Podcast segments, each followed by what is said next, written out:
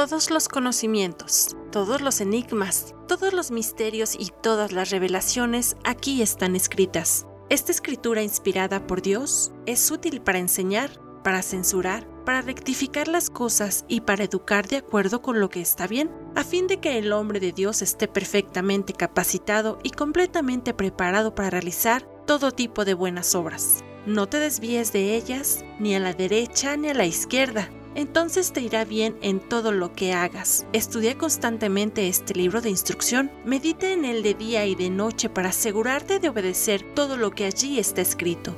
Solamente entonces prosperarás y te irá bien en todo lo que hagas.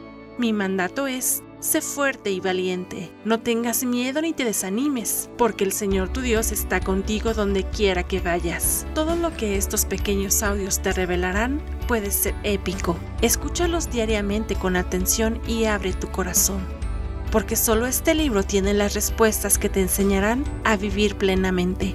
La vida verdadera Ministerio sin Paredes presenta Bocaditos de Sabiduría.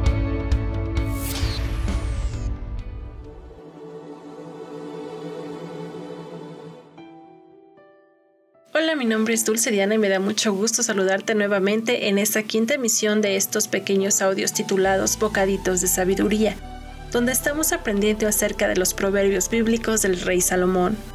Las decisiones sabias te protegerán, el entendimiento te mantendrá salvo. La sabiduría te salvará de la gente mala, de los que hablan con palabras retorcidas. Estos hombres se alejan del camino correcto para andar por sendas tenebrosas. Se complacen en hacer lo malo y disfrutan los caminos retorcidos del mal. Sus acciones son torcidas y sus caminos son errados. Hemos visto en estos dos primeros capítulos de la importancia de atesorar la sabiduría y el entendimiento las consecuencias de no hacer caso de consejo y andar en compañía de personas que nos llevan a las sendas de perdición. Las mentes de los malvados están retorcidas y entenebrecidas, por lo cual los caminos que toman los llevan a la destrucción. Disfrutan hacer lo malo y la perversión del vicio. Por lo contrario, el tomar decisiones sabias es un escudo.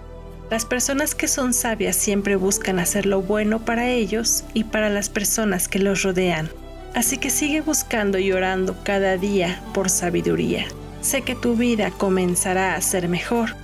Si te gustaría conocer más de cómo tener una vida libre de ataduras y ser una persona sabia y cómo tomar buenas decisiones, visita nuestra página de Facebook La Vid Restaurando Vidas y sigue escuchando estos audios. Y no olvides compartirlos.